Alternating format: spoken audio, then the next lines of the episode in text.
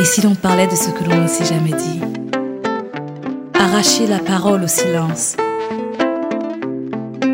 Alors que le soleil se lève sur le jardin de mes peurs, de l'ignorance. Illuminer les coins obscurs du labyrinthe de ma liberté. Si maman m'avait dit. Bonjour amis du jour, bonsoir amis du soir, c'est Diane Audrey, bienvenue sur mon podcast si maman m'avait dit. Un podcast qui nous invite à nous découvrir et à nous connecter à l'essentiel. Je crois que nous avons eu tous ce moment où on aurait aimé que maman nous dise quelque chose, enfin ce petit quelque chose. Vous avez été plus de 5000 à écouter nos précédents épisodes. Merci à toutes les personnes qui ont notamment partagé le lien, qui ont donné leur feedback. Franchement, c'est très encourageant. Pour rappel, ce podcast est disponible sur toutes les plateformes, Google, Spotify, Apple Music et bien sûr la plateforme Anchor. Aujourd'hui, j'ai un invité que j'aime beaucoup, que je suis depuis un an à peu près qui vient généralement dans les événements de mon agence et c'est toujours un plaisir de le croiser. Il s'appelle Franck Xavier et aujourd'hui, il va nous dire ce qu'il aurait aimé que sa maman lui dise. Alors, euh, Franck Xavier, est-ce que tu peux te présenter à nos auditeurs? Bonjour Diane Audrey, euh, je suis Franck Xavier Kamdje, jeune entrepreneur, apprenti de la vie. Comme euh, l'une de tes grandes amies dirait souvent Maureen Haïté, je me débrouille en tout ce dont j'ai du talent. Voilà, c'est en gros ce que je pourrais dire. D'accord, je pense que tu connais à peu près notre podcast. Quelle est la chose que tu aurais aimé que ta maman euh, te dise? J'aurais aimé que maman me dise, euh, pour une mère, pour une femme qui a des enfants, pour elle, qu'est-ce qu'elle considère comme la plus grande richesse? Qu'est-ce qui euh, aurait comblé le vide qu'elle avait dans son cœur? Et qu'est-ce qui aurait pu lui permettre d'un jour apaiser son cœur et dire voilà, mes enfants, c'est tout pour moi, ils me suffisent, ils sont mon plus grand bonheur. D'accord. Quelle est ta histoire avec ta maman? Dans quel foyer tu as grandi? Euh, Quel est le rôle de ta maman au sein de ton foyer familial? Mon histoire, déjà, j'aimerais euh, la raconter. Et pour pouvoir la raconter, il faudra même commencer par l'histoire de ma mère. Ma mère, euh, voilà, elle était issue d'un foyer polygamique. son papa avait 5 femmes, 19 enfants, dont elle avait 18 frères et sœurs. Mon papa décède à l'âge, tel à l'âge de 6 ans.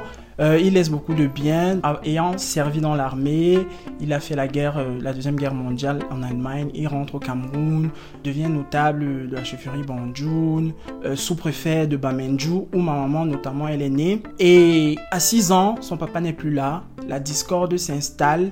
La guerre, la discorde créée par la polygamie, notamment avoir 5 femmes, 19 enfants, plus de ressources, etc.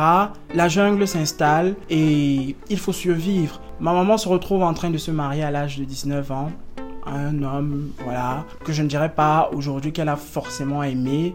Un homme, euh, parce que de son vivant, elle me disait du peu de temps qu'on a pu se côtoyer, elle me disait toujours, voilà, votre papa, je l'ai épousé parce que voilà, il y avait cette pression de survivre, euh, étant habitué à un certain rythme de vie, un train de vie, voilà, etc. Elle est la seule fille à sa mère, euh, la, pardon, la première fille, parce qu'elle a une petite sœur et rien que des frères. Elle est la première fille, elle est la première à être envoyée en mariage, etc.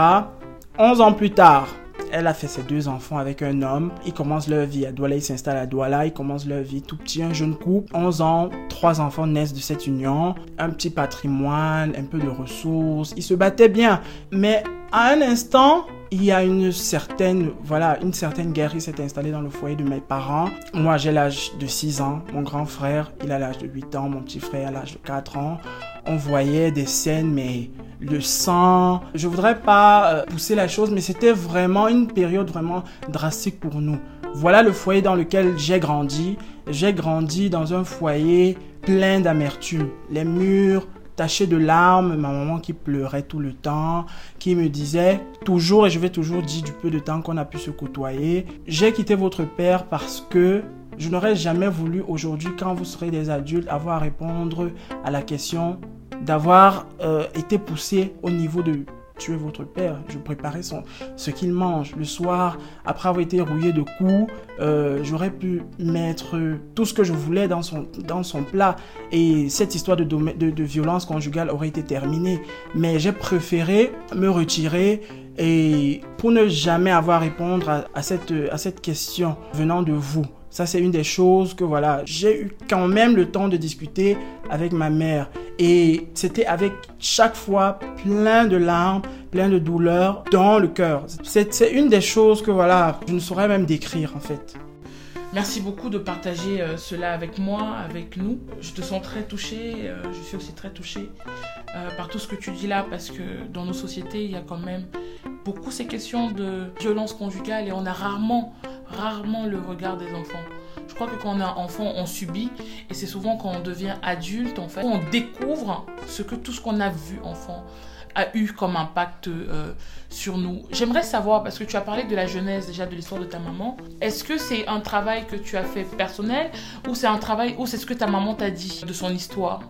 Déjà, je vais dire que c'est un travail que j'ai fait de mes observations parce que je suis déjà un enfant qui, voilà, avec euh, cette absence, avec déjà ce certain nombre de lacunes, j'ai appris à beaucoup observer. Ne pas agir, mais j'observe beaucoup. Déjà, je vais dire quand je quittais de l'école à l'âge de 9 ans, parce que quand elle parle, quand j'ai 6 ans, il y a 3 ans, j'ai pas vu ma mère une seule fois. À l'âge de 9 ans, je comprends que mais qu'est-ce qui se passe? Je suis avec mes camarades de classe, les mamans viennent les rendre visite à l'école, ils ont une relation avec leur mère. Je dis mais qu'est-ce qu'il qu'est-ce qu'il faut que je fasse? Je n'ai que 9 ans.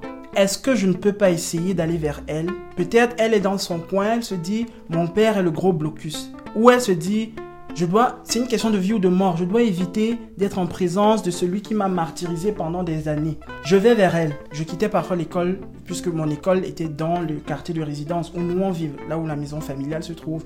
Donc je quitte de l'école. Ma maman vivait à Bonamou Sadi à cette époque. Je vais avec mes camarades de classe qui vont vers Bonamou Sadi. Je demande mais est-ce que toi tu habites là? Et tout et tout. Je prends, je marche à pied, je marche, je me retrouve chez ma mère et tout. Et comment je fais pour découvrir où ma mère vit Via une de mes tantes. C'est une de mes tantes, une fois, qui passe à la maison, j'insiste, parce qu'il y avait certaines de nos tantes qui se souciaient vraiment de nous. Passaient de temps à autre, dire que voilà, voilà, voilà, laisser une paire de chaussures pour l'école. Elle se souciait. Je m'accroche chez ma tante, c'est comme ça que je connais où ma mère vit. Quand je suis à l'école, parfois les week-ends, quand on fréquente le samedi, je vais. Je rentre plutôt à midi, je vais chez ma mère. Elle ouvre la porte, elle me trouve là. Comme ça, à partir de 9 ans, qu'on a pu nouer une petite relation. Petite relation parce que je me disais toujours, elle ne viendra pas vers nous peut-être parce que son martyr est là. C'est lui qui nous garde. Donc j'étais obligé. Je dis, mais je peux faire ça pour moi, pour mes frères. À l'âge de 11 ans, maman m'achète le premier téléphone que nous gardions dans la maison. C'est moi qui le cachais en bas de mon lit. Elle appelait de temps à autre, etc. C'est comme ça que mes frères et tout. Et des dimanches, parfois, je prenais mon petit frère, mon grand frère. On va chez elle, mais sans que mon père ne sache. Quand mon père a découvert le téléphone dans la maison, il a saisi le téléphone. Bastonnade. C'était la chose, c'était du tic au tac, c'est la bastonnade.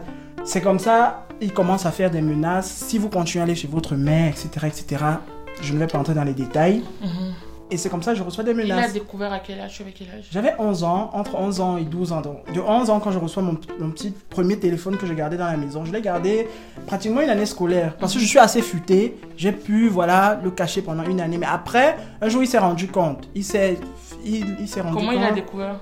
Je pense que c'est mon petit frère qui jouait. Mon petit frère l'a pris et dans le noir, il était là. Il est entré subitement. Il a trouvé mon petit frère. Il me demande, demande c'est le téléphone de qui? On dit, parce que c'est pas lui qui a acheté le téléphone. Qu'est-ce qu'un téléphone fait dans sa maison? Mon petit frère lui dit, c'est le téléphone de Franck. Comme ça, on m'appelle. Et voilà. Alors, vous, êtes, vous êtes trois enfants, tu disais dans ton récit. Euh, y a, tu es le quantième Le deuxième. Alors, on a l'impression que c'est toi le leader de tout ça. Comment, euh, enfin, tu nous diras peut-être tout à l'heure comment ton grand frère s'est positionné par rapport à ça. Oui, je, je, je, vais prendre le temps de vous expliquer comment chacun, à sa manière, gère euh, le processus de guérison et tout.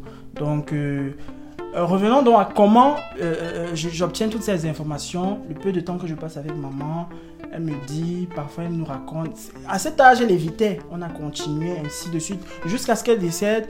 Aller voir ma mère c'était toujours une histoire de cache-cache. Ça n'a jamais été, papa, voilà, je vais passer le week-end chez maman. Jamais. Ça n'a jamais été le cas. Ça a toujours été une histoire de cache-cache. Je vais voir maman, elle me donne un peu d'informations. Je, n'ai jamais rencontré mon grand-père. C'est elle qui me raconte comment sa famille est, tous ses, 19 frères, comment ils vivent, où sont les 5 femmes de son père, comment son patrimoine a été euh, ségrégué et tout. comment une partie de ses frères ont la main mise sur les biens pendant que d'autres misaient, etc. Elle me raconte plein de choses. Donc, c'est ça qui me donne un petit, euh, je veux dire un petit avant-goût, une, petite notion de comment ce foyer polygamique est devenu euh, euh, un champ de bataille. C'est déjà de là. Maintenant, le reste était mes observations. C'était réellement mes observations et le courage. J'ai toujours été quelqu'un de d'assez courageux. Je vais pas, vais pas m'inventer ou quoi que ce soit, mais je sais dans mon fond intérieur que le, la petite relation que mes frères et moi avons eue avec ma mère a été grâce au courage que j'ai eu, grâce au, à l'humilité de me dire que voilà, euh, je ne veux pas savoir quelles sont ses raisons à elle, je veux juste que ma mère soit présente dans ma vie. C'est tout.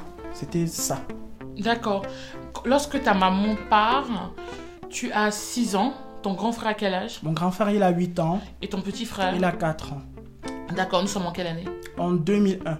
Tu te souviens de ce jour où elle est partie Oui, je, ne vais jamais oublier ce jour parce que euh, nous sommes dans euh, un quartier résidentiel, tout le monde s'entend. C'est quasiment les membres du quartier qui ont construit le quartier. Donc quand elle s'en va, les mamans du quartier viennent la supplient parce qu'elle s'est confiée à une maman plus âgée que lui. La veille, lui dit que je n'en peux plus, je n'en peux plus, euh, regarde mon corps, les coups, etc., etc. Entre, je vais faire une petite parenthèse. Quand j'avais 5 ans, l'année avant, mon papa a fait 3 mois à l'hôpital général parce que ma maman lui a fait un coup de poignard dans le ventre. Et c'est elle qui était à son chevet. Donc pour montrer à quel point c'était grave. Et quand ma maman quitte la maison, ma maman avait une plaie sur son pied.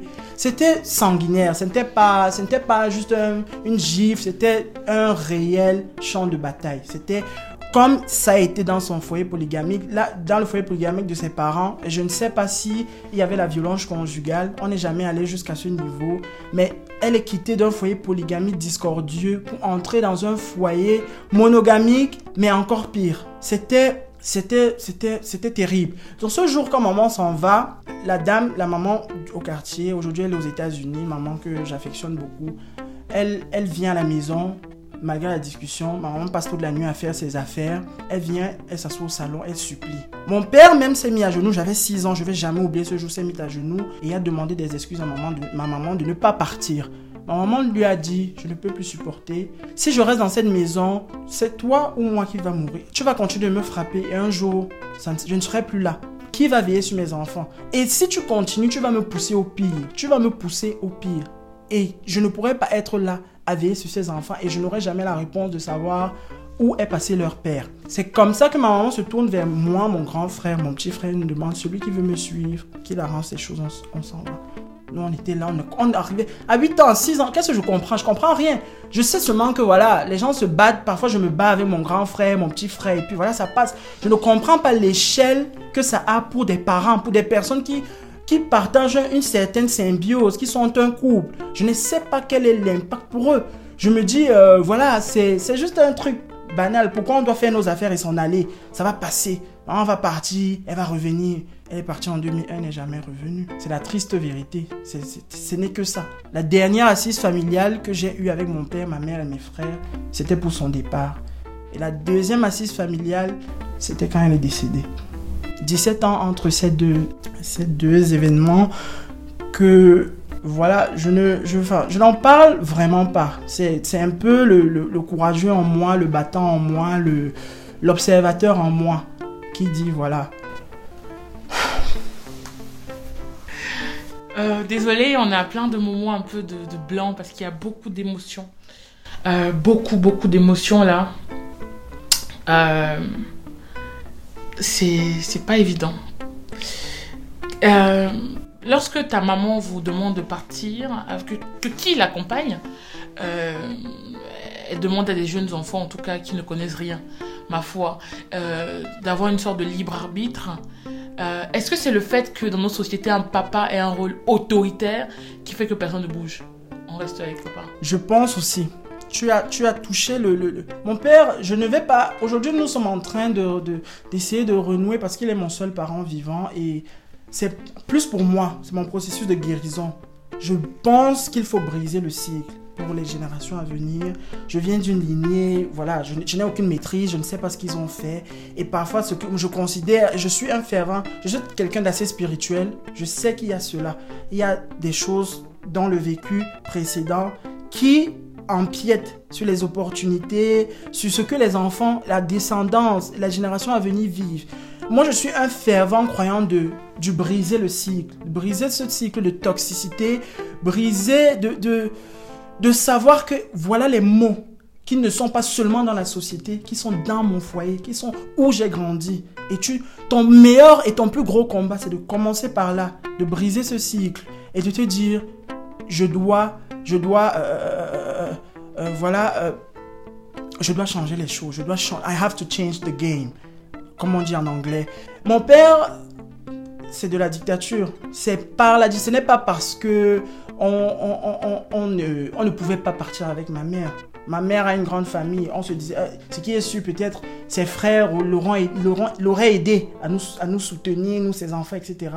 C'était plus la dictature de mon père. De savoir s'ils peuvent battre sur ma mère, si nous on s'en va avec elle, qu'est-ce qu'il ne serait pas prêt à faire pour nous exterminer ou Je ne sais pas ce qui était dans sa tête. Je ne peux pas dire que voilà, c'est ce qui était. Mais en fait, comme tu as dit, c'était la frayeur. La frayeur, comme on dit dans nos sociétés africaines, il n'y a pas de libre arbitre. À 6 ans, tu ne connais rien. À 4 ans, tu ne connais rien. À 8 ans, tu ne connais rien. Donc, euh, et puis pour nous, c'était, on abandonne la maison familiale. C'est pas comme si on était en location. On abandonne la, maison, familiale pour aller où? Mais maman, elle s'en va, elle va où? Etc. Donc, nous sommes restés là par frayeur. Et lorsque euh, votre maman passe la porte et que la porte se ferme, tu te souviens de ce que tu as ressenti? Pas vraiment. pas sur l'instant. Je n'ai pas réalisé jusqu'à ce que je fasse 3 ans. Mon père n'a pas pris une autre femme après. Qu'est-ce que je raconte? 5 ans. On a fait 5 ans. Euh, c'est là que j'ai réalisé que ma mère n'est pas là. 3 ans, c'est le temps que j'ai pris quand j'avais 9 ans de commencer à aller vers elle. Mais 5 ans, c'est mon père a épousé une deuxième femme. Et. Ils ont eu d'autres enfants? Non, ils n'ont pas eu d'autres enfants. C'est à ce moment que je me rends compte que ma mère n'est plus là. J'ai appris à laver mes vêtements tout seul nous faisions la cuisine. Moi, j'ai appris, je fais parfaitement bien la cuisine.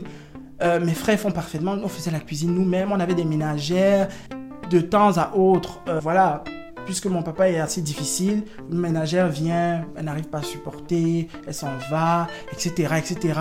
Donc, on s'est auto-éduqués, mes frères et moi, et ce n'est que là euh, que j'ai compris que voilà, ma maman, mais dans l'instant, sur les un an qui ont suivi, je ne, voilà, je ne, je ne ressentais pas. Je ne ressentais vraiment pas. Malgré que je n'avais pas euh, de ces, de ces nouvelles tout le temps, etc. J'ai fait trois ans sans savoir où, où elle était. Il n'y avait aucune tante, etc qui venait constamment. C'est une fois, quand il y a peut-être un deuil, une tante va venir à la maison laisser la nouvelle ou, comme j'ai dit tout à l'heure, laisser une paire de chaussures à la rentrée. Et la rentrée, c'est la rentrée prochaine qu'elle pourra revenir. Et voilà. Donc pendant tout ce temps, tu n'as aucune nouvelle. Et... Et ton papa ne vous disait rien? Il n'avait pas de nouvelles non plus. Il, il, enfin, ce qui est sûr, et je l'ai su plus tard, il allait souvent vers sa belle famille pour essayer voilà, de, de se faire pardonner, de récupérer la femme qu'il avait dotée il y a 11 ans. Il ne nous le disait pas. Désolé. On avait, à 8 ans, ce n'est pas ces conversations qui va avec toi, à 9 ans, à 10 ans, 11 ans et tout. Ce n'est qu'étant grand. Et c'est ma mère qui me le dit, peu de temps qu'on a continuer à être ensemble, qui me dit ton, ton père allait voir ma soeur, ton père pour essayer de... Mais c'était trop tard, elle avait dit je ne peux plus. C'était le ras-le-bol, elle a supporté 11 ans. Et je dirais toujours que je ne vais pas dire que c'était une femme euh, égoïste parce qu'elle a quand même pris la peine de faire tous ses enfants avec un seul homme. Elle était une femme posée qui était prête à construire sa vie malgré que elle ne soit pas forcément entrée dans ce mariage peut-être par amour, parce qu'elle le disait toujours, c'était sous la pression de sa mère. Mon père a plus, je ne vais pas dire fait la cour à ma grand-mère, mais il a plus obtenu l'accord pour le mariage de ma mère en passant par ma grand-mère. Ma grand-mère recevait des cadeaux, des jambes d'huile, du riz, Durant cette période, tu sais que si ta maman elle s'est confiée à des personnes, tu as parlé d'une voisine, mais tu sais si c'est elle en a parlé à sa famille et s'ils l'ont accompagnée dans ce choix ou euh, c'était comme ce qu'on a l'impression que on te dit supporte ma fille. C'était le support, c'était le support, c'était le constamment il faut rentrer dans ton foyer, il faut rentrer, il faut rentrer dans ton foyer, rentrer. Je ne sais pas, vu que je ne l'ai pas connue comme j'aurais aimé la connaître, je ne sais pas si elle a eu une amie à qui elle disait tout. Je ne sais pas quelles étaient ses fréquentations. Je, n'ai vraiment pas une idée vraiment fixée sur... Voilà. Mais ce qui est sûr, c'est qu'elle elle était dans, un, dans une optique de... Il va payer pour tout ça. C'était toujours, même jusqu'à sa, sa mort, ma mère disait toujours, il va payer. Un jour, vous allez, elle me disait toujours que vous allez travailler. Ce monsieur sera malade. Vous n'aurez même pas, vous n'aurez même pas le temps de lui acheter un médicament. Pour vous dire à quel point les paroles d'amertume étaient poussées. C'était, c'était les larmes. Et elle me les disait toujours en larmes, en larmes, en larmes. Donc, elle n'avait pas pris le temps de faire son processus de guérison. Elle était dans l'optique de vengeance. En 17, ans. Elle était toujours dans, ancrée dans sa vengeance. Et sa vengeance a pris le dessus parce qu'à un moment, quand nous on comprend, on commence à comprendre certaines choses, on se dit, mais maman, passe à autre chose, nous sommes là ça devient de votre père, vous êtes intoxiqué, etc. Et voilà, et à partir de, de l'âge de 20 ans, elle et moi, on a, on a, on a, on a coupé le, contact. On a, parce que je disais, je ne peux pas grandir avec une telle toxicité. Je suis en train d'essayer de construire ma vie. Même si on sort de quel foyer, il faut briser le cycle. Il faut briser le cycle. Et avoir ce genre de paroles tout le temps, ça ne m'aide pas. Ça ne, ça ne m'aide pas. À un moment, j'ai dit. Et je me suis. C'est à ce moment que je me rends compte que si je n'avais pas fait le premier pas à l'âge de 9 ans, et pendant mes 15 ans, 17 ans, 18 ans, à être constamment derrière ma mère, elle n'aurait même peut-être jamais noué le contact. Ça, je ne suis pas sûr, mais avec ce que j'ai vécu et avec la façon même que son décès est arrivé, sans qu'on ne puisse vraiment maîtriser la chose, je suis sûr que elle serait restée dans son coin et dire que ce monsieur a foutu ma vie, qu'il fasse bon lui semble de ses enfants, qu'ils vivent leur vie. Et, et voilà. C'est tant de choses. Donc, il y a tant de choses que j'aimerais aujourd'hui qu'on continue, continue à se dire, qu'elle me dise, voilà Xavier, voilà. Voilà Xavier, c'était pour telle raison. Voilà Xavier, voici ce qui m'a empêché de guérir. Voilà Xavier, ce qui m'a traumatisé dans le foyer de ma mère. Voilà, voilà, voilà, voilà, voilà tant de choses que j'aurais aimé que maman me dise et elle n'est plus là. Elle n'est plus là aujourd'hui. Comme je l'ai toujours fait, comme on l'a toujours fait, mes frères et moi, on s'auto-éduque. J'apprends, j'apprends de, des autres femmes que je rencontre. Quand je, rencontre une Diane Audrey, pionnière de l'entrepreneuriat, conseillère, mentor, je, me, je me place avec tellement d'ardeur pour écouter ce qu'elle a à dire parce que je les écoute avec la voix de ma mère. Je me dis, ça, c'est ce que maman me dit. Et c'est ce qu'il faut faire pour t'en sortir, puisqu'elle n'est plus là. C'est mon, mon mécanisme, voilà. C'est un de mes mécanismes de guérison que je me suis moi-même créé. Et jusqu'ici, je tiens le bout. J'espère que les choses iront en s'améliorant. Mais la polygamie, la violence conjugale ne regarde même pas juste les, les parents les enfants sont les dommages collatéraux. Je parle aujourd'hui en tant que survivant d'une telle discorde. D'une telle discorde. C'est le réel fléau de notre société. On n'est pas en train de s'en rendre compte. On, est, on est très distrait par d'autres problèmes, etc.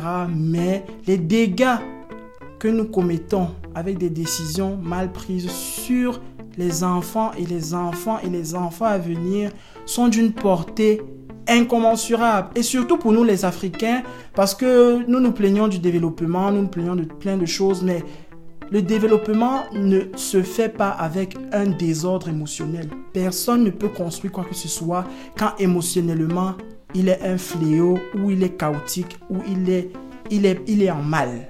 Voilà ce que je peux dire. C'est assez incroyable parce que tu as fêté tes 25 ans il y a quelques semaines deux semaines Oui, le 27 mars. Le 27 mars. Et, euh, et je me dis, mais quelle maturité Comment il y a cinq ans, euh, tu as réussi à te dire, je veux renouer avec ma mère, mais de la manière dont elle m'amène depuis 11 ans, donc quand tu avais 20 ans, c'est toxique. Qu'est-ce qui se passe? Voilà, revenons un peu. Tu as 11 ans, ton papa récupère le téléphone. Qu'est-ce qui se passe pour toi entre 11 ans et 20 ans quand tu décides de prendre tes distances? 11 ans, je, je, je, suis toujours en contact avec ma mère. De 11 ans jusqu'à 20 ans, quand je décide voilà, de rester dans mon coin, je suis toujours en contact. J'essaie de comprendre. Les choses n'étaient pas assez toxiques. J'avais 15 ans, j'avais 16 ans, j'avais 18 ans. Je n'avais pas une certaine compréhension des choses. Je laissais tout passer en fait.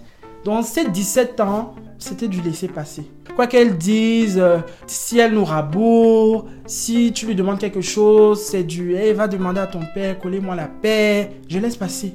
Je laisse passer. Et ça, elle, avait, elle avait quelque chose qu'elle disait toujours, je vais jamais oublier ça, ça m'amusait même parfois, elle me dit, j'ai donné la sueur de ma jeunesse pour construire ton père. Il a fait, je lui ai donné mes entrailles, il en a fait ce qu'il en a fait. Ne venez rien me demander, allez lui demander. Tant que le dernier radis n'est pas fini, de me demander. C'est comme ça que c'est amusant. Je vois, tu ris. C'est c'est comme ça que ma maman gérait. Pour vous dire à quel point c'était euh, euh, David, Goliath, chacun sort son arme et on va voir qui va tomber le premier. Nous, on était au milieu. Tu ne peux rien demander à maman. Et papa pouvait. C'est pas, papa a pris une deuxième femme. euh, il continuait sa vie. Ses affaires marchaient en ce moment-là, etc. Donc, c'était c'était juste. Maman devrait aussi pouvoir, voilà, parvenir à mes besoins. C'était pas qu'il y avait un réel manque que papa ne peut pas. Papa payait les études, etc. Mais c'est juste avoir cette réponse venant de ta mère. Ce n'est pas ça que tu t'attends. Moi, je veux tel tennis, je veux tel jeu vidéo. Ton père détient la sueur de ma jeunesse. Allez. C'est terrible, hein. C'est, comme on dit en Afrique, c'est le toit qui cache euh, les problèmes, notre toit caché des choses. Comment ta mère, parce que ta mère, elle a pas, on, ne sait pas et on ne saura peut-être jamais, mais elle n'a pas eu le temps de, peut-être de se pardonner sur plein de choses, se pardonner en tant qu'enfant d'un foyer qui n'a peut-être pas été là où elle aurait voulu être, pardonner d'avoir fait un choix qu'elle ne pouvait qu'assumer, c'est-à-dire d'aller en mariage à 19 ans avec un homme qu'elle ne connaissait pas, qu'elle n'aimait pas. Pardonner d'avoir abandonné ses enfants, peut-être pour elle aussi. Pardonner, pardonner, pardonner plein de choses. Euh, comment tu penses qu'elle a accueilli le mariage de ton père? Je le sais parce qu'à cette période, on était en contact. On était en contact. Je me souviens, un matin, mon père a vraiment, euh, je vais dire, semé la graine de la, de la violence. À un moment, sa deuxième femme était un peu comme une marâtre. Elle battait sur moi. Un matin, ma maman se lève et c'était la première fois vraiment que... C'est ça qui aussi m'a permis vraiment de renouer. Un matin, elle se lève à 6 heures quand la, deuxième femme de mon père a battu sur moi parce que je n'avais pas fait la vaisselle assez tôt, ou une histoire, elle allait au marché, elle est rentrée, trouver que j'étais devant la télé, elle a récupéré euh, euh, une bille de bois, elle a frappé sur moi, je me suis cassé le bras. Je prends le téléphone que je cache. Parce que quand on a, mon père a saisi le premier téléphone, ma maman achetait toujours les téléphones, elle achetait, j'avais toujours, j'ai eu, enfin, je, n'ai jamais passé une année sans un téléphone, je n'ai jamais donc j'appelle maman, je dis maman voilà, euh, la femme de papa m'a cassé le bras. 6 heures, elle était devant la maison, elle a fait un bouquin, pas, pas possible. Elle, elle a dit à cette femme, j'ai quitté cette maison en laissant une ménagère. Je considère que jusqu'aujourd'hui, c'est la ménagère qui est dans ma maison que j'ai construite et qui prend soin de mes enfants. C'était l'insulte du siècle pour la femme de mon père. Elle était, elle était dépassée, elle était traumatisée. Tu quittes, tu abandonnes tes enfants, mais tu viens aujourd'hui me traiter de ménagère. Ma, mère était aussi une femme très, très, très, très, très amusante. C'est une chose que j'ai beaucoup aimé, mais c'est le plus grand souvenir. Très drôle, très amusante. Et elle était comme ça parce que ça lui permettait de cacher la douleur. Si elle entre dans la pièce, tout le monde va rire, tu ne peux pas avoir un problème. Elle avait toujours le... Et c'est ça que j'ai remarqué. Les gens qui ont toujours les meilleurs conseils, faut toujours avoir les meilleurs conseils pour eux-mêmes. Elle était une femme de conseil. Je dis, tu as n'importe quel problème, elle va te dire fais comme ça, fais comme ça, fais comme ça, fais comme ça, fais comme ça. Enfin, la preuve, mon père en a, est le fruit de cela. Avant que lui-même, voilà, avec les mauvaises décisions, euh, enfin, crée le chaos dans sa vie. C'était une femme de conseil. Mais pour elle-même, je considère jusqu'aujourd'hui qu'elle n'a pas eu les meilleurs conseils pour elle-même. Et quand je lis les livres, ça se dit beaucoup. Les gens qui ont les meilleurs conseils pour autrui, ils ont toujours tendance à ne pas avoir les, les bons conseils pour eux-mêmes. Oui, hein, c'est le, cor- le, le, cor- le cordonnier mal chaussé, hein, ou le coiffeur mal coiffé, c'est souvent le cas. Et c'est pour ça qu'à ces personnes, il faut toujours leur demander en, leur, en, en- en- en les regardant dans les yeux si elles vont bien. Oui. Et vraiment, parce que ces personnes, autant tu donnes en termes d'énergie, autant tu as besoin aussi de recevoir pour recharger l'énergie. Euh, donc quand ta maman vient, ta, ta, ta, ta, ta, ta, ta, ta belle maman, Belle-mère, oui. ta belle-mère euh, qui se comporte en tout cas comme marâtre, comment elle réagit après sur vous? Est-ce que, ça se, est-ce que cette attitude de ta maman a un effet sur vous ou elle se tient à carreau? Elle se tient à carreau parce que voilà, mon père, quand ma mère a fait ce geste, elle lui a donné un ultimatum. Lui dit, moi je t'ai laissé mes enfants, ce n'est pas pour que vous tuez. Tu as voulu me tuer. Si tu ne vas pas suivre sur mes enfants, quelle que soit la femme que tu mets ici, ce n'est pas mon problème qu'on ne mette plus la main sur mes enfants. C'est comme ça, mon père a dit à sa femme. les tâches ménagères, on a engagé une ménagère, on avait arrêté plus de tâches ménagères, l'ultimatum est passé. Et je me dis que l'ultimatum est passé parce que mon père avait toujours ce grand regret. Qu'est-ce que j'ai fait? La femme de ma vie est partie. Et voilà ces enfants qui sont ici, ils souffrent, etc. Quand il a donné l'ultimatum, on a pu ce problème. Et deux, trois ans après, ils se sont séparés. Mon père, euh, je ne vais pas entrer, c'est toute une autre histoire. C'est peut-être ainsi papa m'avait dit qu'il faut faudra pour vraiment raconter ces péripéties, en fait. Je ne vais pas entrer vraiment dans les détails, mais voilà comment ça s'est passé pour nous. Mon père a dit stop, tu ne tapes plus sur mes enfants. Et étant difficile comme il est, leur, euh, leur relation aussi a, a tourné au vinaigre. Donc, euh, et tout. Donc, c'était. Je suis un survivant de beaucoup de choses. Et ça aussi aidé, comme euh, Diana dit tout à l'heure, la maturité. Je suis encore en train de continuer à grandir. Je suis encore en train de continuer à faire mes observations parce que ma plus grande arme, c'est l'observation. Dire, trop parler n'est pas nécessaire pour moi, c'est observer, de savoir que dans cette pièce, qui est la bonne personne et comment vais-je faire pour être avec cette bonne personne au bon moment? C'est une des choses que j'ai appris avec ce traumatisme, avec cette façon de gérer la vie. J'ai compris que voilà, voilà une des premières armes qui, dont il faudra que je me munisse. Qu'est-ce que tu penses que tu as eu comme séquelles de cette, ces histoires? Et ou sur lesquelles tu essayes peut-être de travailler aujourd'hui? Les séquelles, je ne pense pas que j'en ai vraiment, puisque j'essaye au maximum de travailler sur un bon nombre de, voilà, de domaines. La plus grosse chose que je peux dire, c'est quoi? Aujourd'hui, en tant qu'entrepreneur, je vais essayer plein de choses, etc. Je n'ai pas vraiment le soutien là. Je n'ai pas vraiment la conseillère là qui va me dire Ah, maman, ou si je ne peux pas gérer, maman est là, elle m'aide. Ou si j'ai un problème financier, maman m'aide. Ou si j'ai besoin d'un investissement, maman m'aide, etc. Et vu que je suis encore en train de travailler émotionnellement sur moi, ça impacte beaucoup, ça a impacté beaucoup sur mes études. Ça, sur mes études, parce que quand mon papa, voilà, payait, me payait des études et il savait toujours, notamment que j'étais toujours en contact avec ma mère, il, peut me donner de l'argent de baigner en m'insultant. Euh, non, ta mère, elle, elle a déjà se prostitue, moi je travaille ici pour vous, etc. C'est des mots qui ont beaucoup affecté. Je, suis sur mes cahiers, mais je, ma tête n'y est pas. Euh, ma tête n'y est pas parce que voilà, tu reçois ce soutien avec un, certain chantage, un certain, euh, euh, je vais pas dire mépris parce que c'est quand même mon père, mais ce n'est pas un amour plein. Ce n'est pas un soutien qui vient avec un amour plein. Il y a, il y a la guerre dessus. Et c'est des choses qui m'ont vraiment foutu émotionnellement et sur lesquelles je travaille. Je travaille, je travaille, je travaille. Je vais me retrouver à travailler dessus même à mes 40 ans. Mm-hmm. L'essentiel, c'est pour qu'un jour je puisse dire je souffle et je dis, ça m'a construit. Cette expérience m'a construit. Cette expérience a fait de moi ce que je suis aujourd'hui. Quelqu'un de bien, quelqu'un de compatissant, quelqu'un de d'averti. Mais le chemin est encore long. Hmm, merci beaucoup. Et tes frères? Mes frères, déjà, mon, grand frère, il est né justement comme mes parents, parce que mon papa, il travaillait à Bafoussam. Quand il est venu s'installer à Douala, euh, ma maman était enceinte. Il vient à Douala. Les activités de mon père, boum, mon, frère a quasiment tout eu.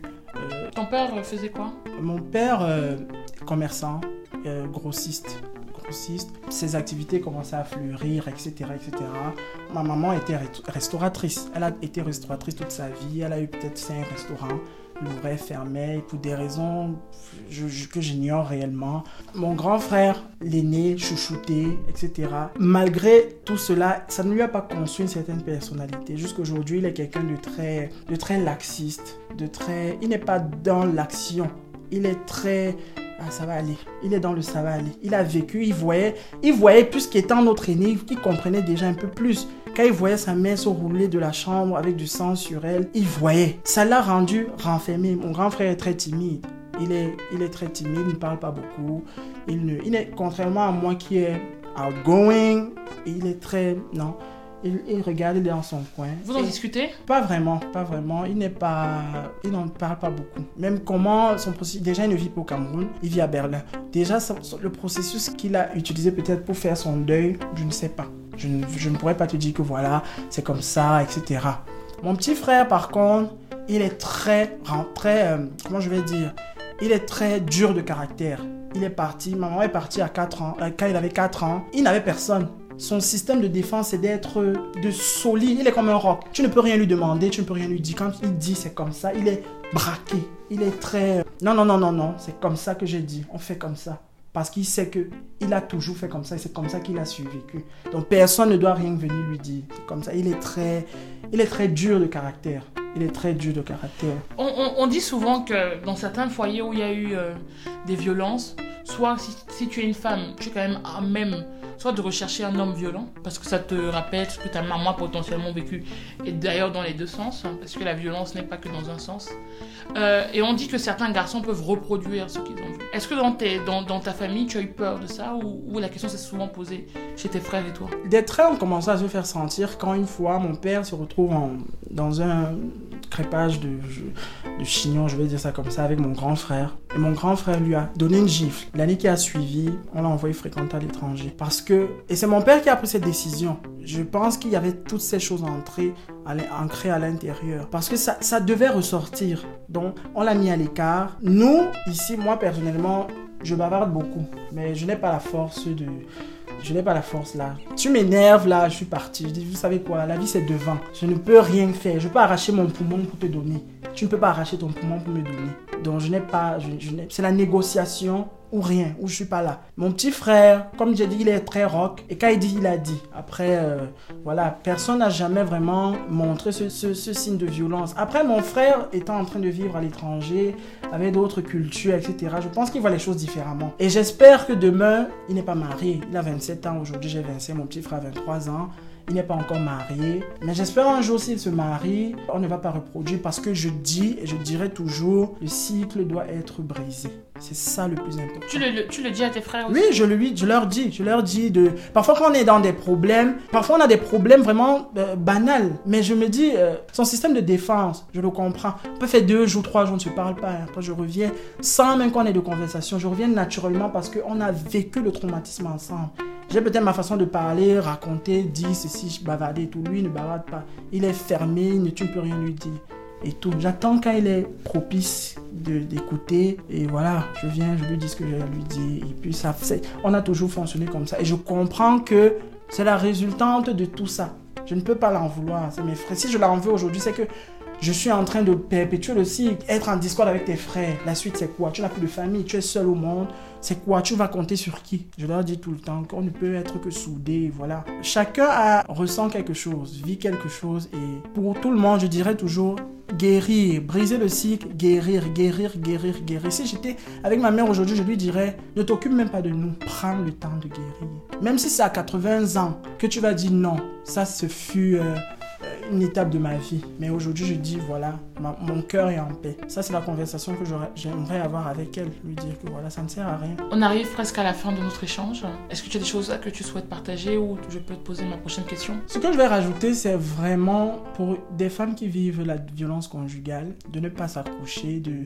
Le plus important, si vous avez des enfants, ce sont eux votre vraie richesse.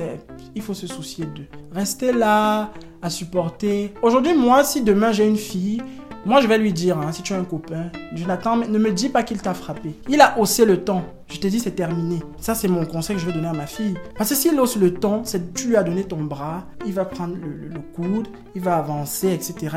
Il va, te couper la tête. Parce que c'est une, graine qu'on sème. Et dans 10 ans, tu vas payer les, les, les pots, tu vas te rendre compte que voilà, et tout c'est quelque chose de, voilà, je ne conseillerais à personne. Vraiment, ce n'est pas quelque chose qu'il faudrait vivre. Et pour les enfants qui, voilà, qui vivent dans ce, dans ce, dans ce traumatisme, qui y vivent ou qui en sont sortis, prenez le temps de guérir. Travaillez sur vous avant de vous engager même dans quoi que ce soit. La vie est difficile, elle devient de plus en plus difficile.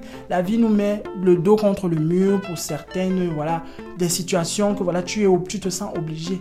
Mais après, on sait tous que la vie, c'est un choix. Rien n'est obligé. Donc, c'est ce que je vais dire. Euh, Rien n'est statique, tout se transforme. Toutes les énergies qu'on puisse avoir, qu'elles soient négatives ou autres, elles peuvent se transformer en quelque chose de positif et de beaucoup plus grand. Quand ma maman est à l'extérieur avec son, parce qu'elle était avec un homme à cette époque, euh, la relation, parce qu'à 20 ans, quand je décide de prendre mes, mes distances, on n'a que des nouvelles de temps à autre. N'est plus, je n'essaye même pas de trop comprendre le comment, du pourquoi. Moi, je suis en, dans l'optique de qu'est-ce que je vais faire de ma vie? Même si aujourd'hui elle n'est plus là, qu'est-ce que je vais faire de ma vie? Elle est avec le monsieur avec qui elle est. La relation va de mal en pire parce que elle n'arrive pas à, à- à guérir et elle le transmet dans sa relation avec le monsieur. Ils sont toujours en discorde. Euh, Je vais même vous dire que ils en sont arrivés au niveau de violence conjugale. Dans ce deuxième mariage, dans cette deuxième relation, pour vous dire qu'elle n'a pas pris le temps de savoir gérer ses humeurs, savoir, euh, voilà. euh, et je vais rajouter, si aujourd'hui tu es un homme, tu trouves qu'une femme a trop la bouche, quoi que ce soit, etc., etc. Tu n'as pas, c'est pas toi qui as fait son éducation. Ne t'accroche pas à cette femme pour aller chez elle la tabasser. Si elle ne mérite pas d'être à tes côtés vu l'éducation, c'est une femme qui a trop de répondants, qui t'insulte devant tes amis, etc. Laisse-la partir et continue ta recherche. Tu vas finalement trouver la femme qui est complémentaire avec toi, qui te respecte malgré tes défauts. Ça ne sert à rien de t'accrocher sur une femme pour telle raison. Peut-être les familles, il y a un intérêt familial ou dans tes affaires. Et voilà, tu te retrouves avec une femme qui, qui t'insulte parce que c'est toujours le début de ça hein, et tout. Ma maman aussi avait du répondant. Je ne veux, pas- je veux pas mettre tout ça sur le, le- le- le- dos de dire oh mon père rentre de la, du travail commence à taper sur elle. Non, c'est le répondant. Tu te rends compte que, ok, il y a un certain manque d'éducation, mais laisse cette femme partir. Ne reste pas là et tu, tu en fais ton tam-tam. Ce n'est pas un conseil pour un homme en 2020 au 21e siècle. Notre, nous sommes, il y a moins d'hommes que de femmes. Ce qui est sûr, continue tes recherches. On est, on est dans, ancré dans le haut, il faut que tu te maries vite, il faut que tu fasses des enfants vite. C'est tout ça qui est en train de détruire notre société. Tu n'es pas obligé, à 40 ans, tu peux faire tes enfants. Et avec la bonne femme qui te respecte, pas la femme que tu tabasses tous les soirs. En 2018, tu apprends le décès de ta maman, comment tu l'apprends et comment tu le vis? Je reste, une de mes tantes m'appelle. Déjà, ma maman était malade depuis. Personne ne m'a dit. Je n'avais pas de ses nouvelles pendant près de six mois. J'étais, en train de faire une formation. Je n'avais pas de ses nouvelles. Je ne savais pas. J'étais en train de me concentrer parce que je disais, il en va de mon avenir, de me concentrer. J'ai passé 17 ans à poursuivre le mauvais combat. Si j'étais plus concentré, ça n'aurait pas affecté mes études. Ça n'aurait pas, ça n'aurait pas. Et ce n'est qu'à 20 ans que je me rends compte de ça. Donc je dis, je coupe les ponts, je me concentre sur le plus important. Elle est dans son coin. Sa tante, ma tante me dit qu'elle est malade depuis. Je vais chez ma tante, je la trouve dans un état, voilà. Elle me dit qu'il faut aller, elle est à l'hôpital depuis, voilà, etc., etc.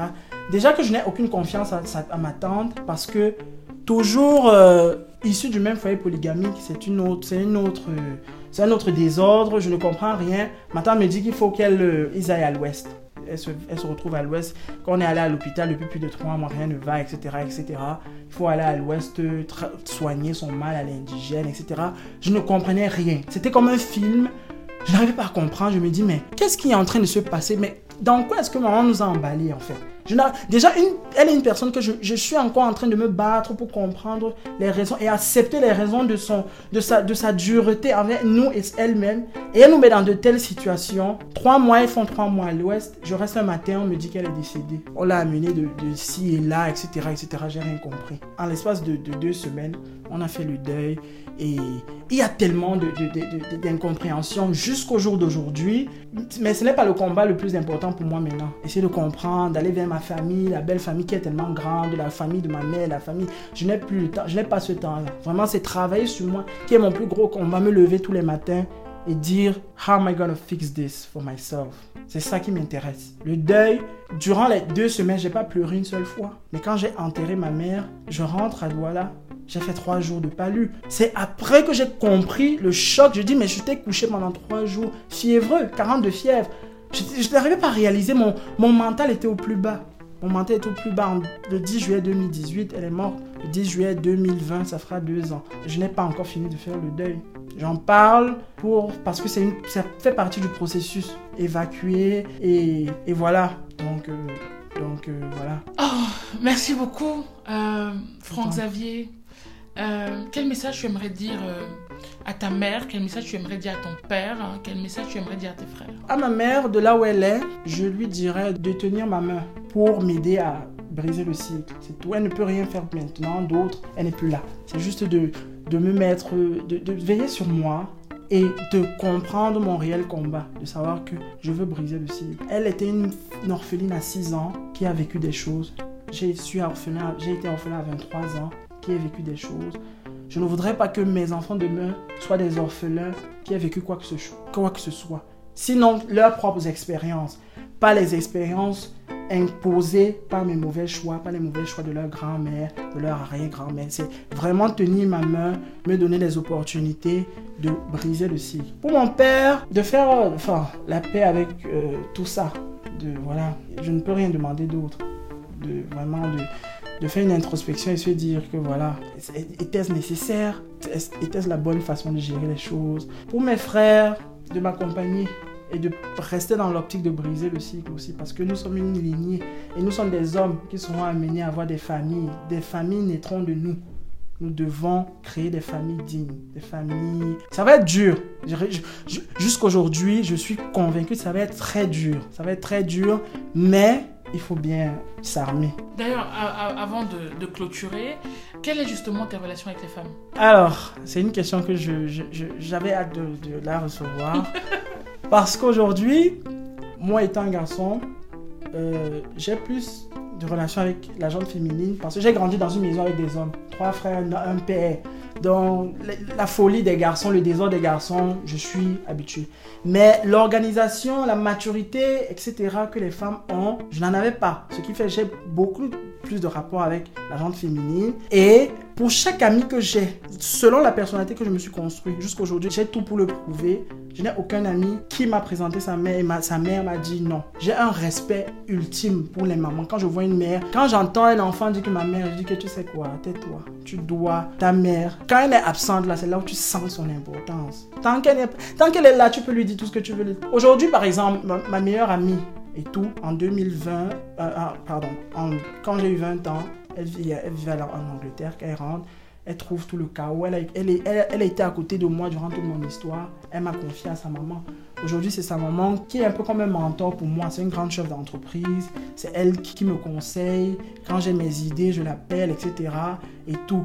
Et j'ai compris que pour que je survive dans la société, je ne veux que ce genre de femme. Je ne veux que des Diane Audrey Gako dans ma vie. Je ne, veux, je ne veux que des femmes fortes. Des femmes qui saisissent la vie, qui la comprennent et la saisissent. Mon rapport avec les femmes, c'est le respect. Je respecte beaucoup les femmes. En bref, c'est ce que je peux dire. Et j'ai une estime totale pour les femmes de poigne. Donc tu aimerais que ta femme soit une femme de poigne? Totalement. Totalement. D'accord, merci Franck Xavier, merci, merci beaucoup pour, euh, pour euh, ce moment ensemble. Euh, c'est la fin de, de cet épisode. comment tu te sens?